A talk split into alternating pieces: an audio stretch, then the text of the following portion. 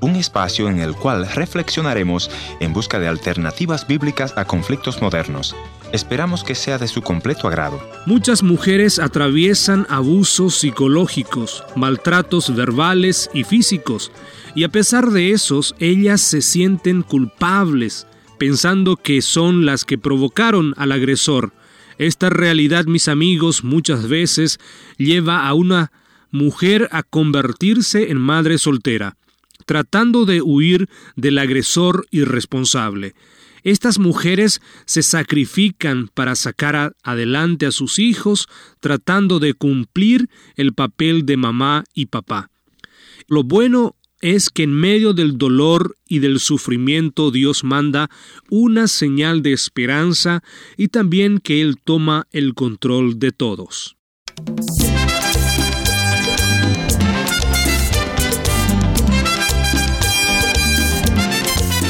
Historias que cambian el corazón. Bienvenido al encuentro de hoy.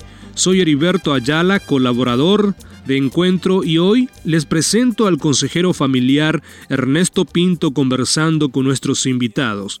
Pero antes de ir a la entrevista quisiera recordarles para visitarnos en la página de internet en www.encuentro.ca. Allí pueden escuchar nuevamente este programa o los programas anteriores. Además podés encontrar otros recursos importantes para tu vida espiritual. Ahora escuchemos el testimonio desde Argentina. Lo que más me impactó de ese programa fue el testimonio de una mujer valiente que estaba compartiendo eh, su propio testimonio de cómo ella había salido adelante criando a sus hijos, cómo el Señor la había fortalecido y guiado. ¿Cuál era el programa ese? El programa era eh, compartiendo el testimonio de María, la mamá de Ernesto. Ah, mi madre. Sí. Compartíamos ahí que mi madre fue una madre soltera y me imagino que le impactó porque también usted está en lo mismo, es una madre soltera. Sí, sí, sí. Yo me encuentro actualmente criando a tres hijos y bueno, yo eh, justamente eh, tomé mi computadora, empecé a mandar un mail, pude escribir, ¿no?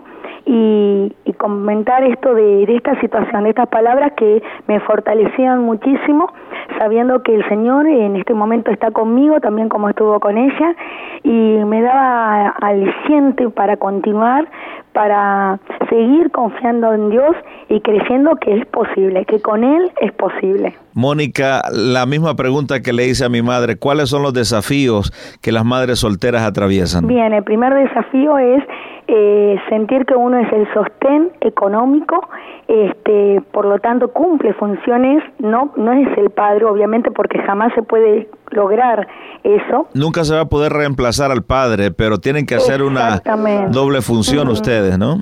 Exactamente, uno tiene que traer el alimento, el dinero a la casa necesario para poder, en mi caso, bueno, alquilar, sostener, comprar los alimentos, sostener con los útiles, pero también, por el otro lado, uno tiene que brindar eh, la ayuda, por ejemplo, al hacer las tareas, ir a buscarlos a algún lugar, este, no sé, limpiar la casa, mantener el orden. Es un trabajo agotador, ¿no? me imagino, Mónica. Sí, claro que sí, pastor, y a veces es frustrante porque a veces uno siente que no cumple bien ni el uno ni el otro porque está haciendo ambos y resulta ser que está haciendo los dos a medias, ¿no? ¿Cuáles son las preguntas que hacen los hijos a las madres solteras? Bueno, eh, una de las preguntas es ¿por qué ¿por qué te fuiste? ¿Por qué no está papá? Claro, exactamente, ¿no? En mi caso no es que el papá se fue, en mi caso yo me fui del hogar, este, teniendo en cuenta que había, ¿no? Bastante agresión eh, verbal, eh, agresión de todo tipo. ¿Pero junto con usted se llevó a sus hijos o se fue sola? No, no, no, me vine con ellos, obviamente. sí, sí, sí, sí. sí.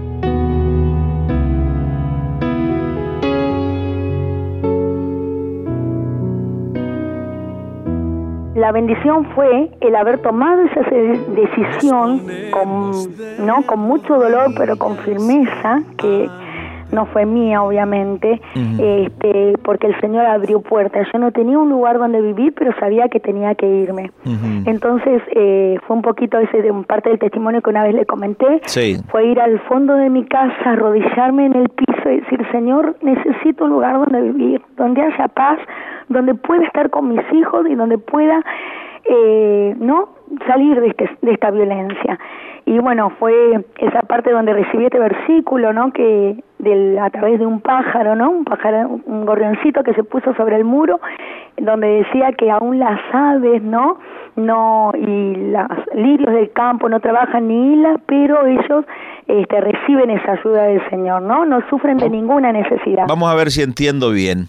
En medio de la crisis, de la tormenta que está atravesando en su matrimonio, se arrodilla y le dice, Dios, ya no puedo más. Y entiendo bien que el Señor manda este gorrioncillo como para darle un mensaje, decir, yo tengo control de todo. Tal cual, exactamente, esa fue la gran y hermosa situación, ¿no? Este, yo necesitaba un lugar donde vivir y el Señor abrió puertas, me envió a un lugar, ya le digo, muy cercano a donde vive el papá de los nenes, eh, el nene, mm, eh, los chicos siguen manteniendo contacto con su papá, su papá sigue manteniendo en contacto con ellos y conmigo con muchísimo respeto. De hecho, mis hijos este, eh, lo encuentran muy cambiado, van a visitarlo, los trata bien, los espera con comida, los pasa a buscar. Después de ese momento que ese pajarito viene y golpea la ventana, me imagino que hubo una reconciliación con Dios. Descríbanos qué pasó ahí después de eso. Y empiezo a decir que realmente necesitaba un encuentro con Dios, no con religión ni con iglesia, sino con Dios. Y ahí fue cuando Dios me empieza a hablar a través de libros, alguien una vez eh, viajando hacia para dar clase a una escuela, alguien se le cae, se le rompe una bolsa y cae en libro y entre esos libros cristianos lo tomo y uno de ellos se llamaba Dirección Divina para tu Destino. Mm. Y bueno, y ahí fue cuando tengo el testimonio de este pajarito y decido entregar mi vida y al Señor de todo corazón este, no de labios, sino de hechos, de corazón, de palabras y de, ¿no? De vivencia y decido realmente tomar a mis hijos eh, y con, vivir una nueva vida en Cristo, ¿no? Si le crees a Dios, la montaña se moverá. Si le crees a Dios. Así escuchábamos la realidad de una madre soltera una situación triste y muchas veces aquella madre llega a entregar o a regalar a sus hijos a otros padres porque ya no puede seguir o cargar con todas las responsabilidades que requieren la crianza de un hijo. Y nos hacemos la pregunta, ¿cuáles son las luchas y las dificultades que pasa un niño de madre soltera y por sobre todo criado en otro hogar? Escuchemos la historia de este hijo que nos cuenta su realidad. Si le crees a Dios. Yo soy dominicano de nacimiento. Este, soy el menor de ocho hermanos. El menor de ocho hermanos, wow. Yeah. ¿Cómo se siente crecer ahí entre un ambiente de ocho hermanos? Bueno, realmente yo no crecí entre el ambiente de todos ellos. El asunto fue que mami se vio en la obligación de regalarnos porque se quedó madre soltera. Y papá murió dos semanas después de que yo nací de un infarto al corazón y ella se vio en la obligación de regalarnos a familias que ella entendía que podían echarnos para adelante porque la situación en la que vivía era muy precaria y muy difícil. Me imagino que ha de haber sido muy difícil para una madre soltera tener que regalar a su hijo, ¿no? Bueno, realmente eh, para ella fue bien difícil. Lo que me cuenta después de grande es que eh, fue muy doloroso. Eh, ella dice Andy, esto fue muy doloroso tener que, que dejar que otras personas te cuidaran cuando yo quería cuidarte yo, pero no, no podía no podía por mi estado de vida porque era muy pobre. ¿Y quiénes son los que tienen el privilegio de crear a Andy entonces? Bueno, pues llegué a una familia de pastores y esa gente allí eh, me dieron mucho amor. Eran los pastores Luisa y Mateo Mercedes de la ciudad de La Romana. Eh, estas personas pues me acogieron. Eh, una de sus hijas me, me dio su apellido, por eso es que hoy en día me llamo Andy Mercedes. Y pues decidieron criarme y echarme hacia adelante.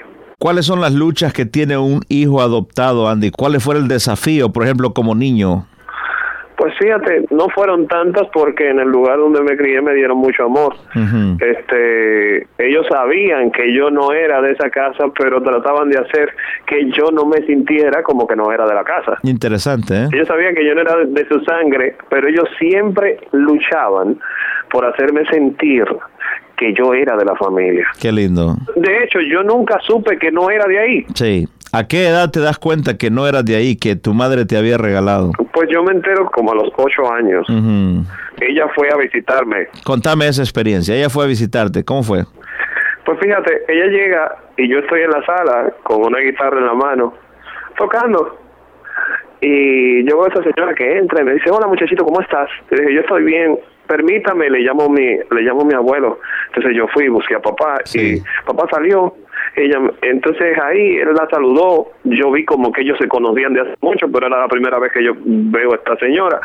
Y entonces procedieron a decirme de la forma más amable posible que era mi mamá.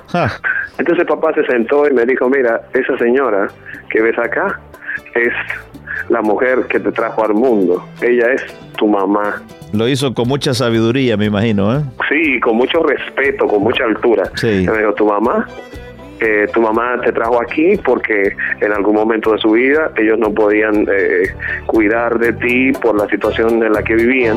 Madre como tú, no es fácil encontrar.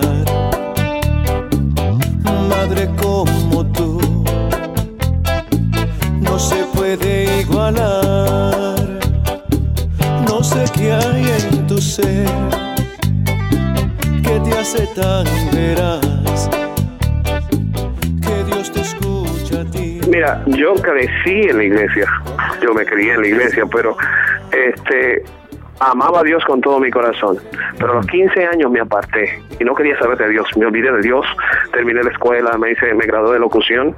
Y entonces estando en ese mundo, en el ambiente, conocí a mi esposa a los 17 años y a los 18 ya estaba casado. Un día tuvimos un accidente trágico en el que yo perdí la vida. Nos subimos en un autobús y en el camino el vehículo se volcó. Wow.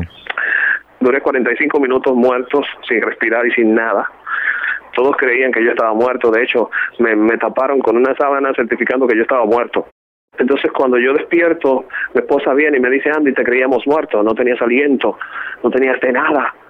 Y me llevaron al hospital y como a los tres días apareció un evangelista y el hombre entró al aposento donde yo estaba y le dijo a mi mamá que estaba allí, señora, ese es su hijo. Le dice, sí. Vamos a ver si entiendo bien. Tuviste este accidente, te habían declarado muerto, pero ahora estás en el hospital y llega un hombre con una Biblia a predicar. ¿Y qué es lo que sucede ahí? El hombre lleno de Dios vuelve y dice, Satanás llevaba tu alma en la mano, pero yo se la arrebaté porque tengo planes contigo. Tengo cosas grandes que quiero hacer contigo y te quiero llevar lejos en mí. Pero quiero que escribas y cantes para mí y quiero que prediques para mí. De no hacerlo, vuelvo por ti. ¿Y cuál fue la respuesta de Andy? Bueno, pues la respuesta mía no fue mucha. Yo empecé a llorar en aquel momento y lo único que dije, pues está bien, Señor, yo te voy a seguir, yo te voy a servir, yo voy a hacer lo que tú dices. Y desde aquel momento pues decidimos servir a Dios.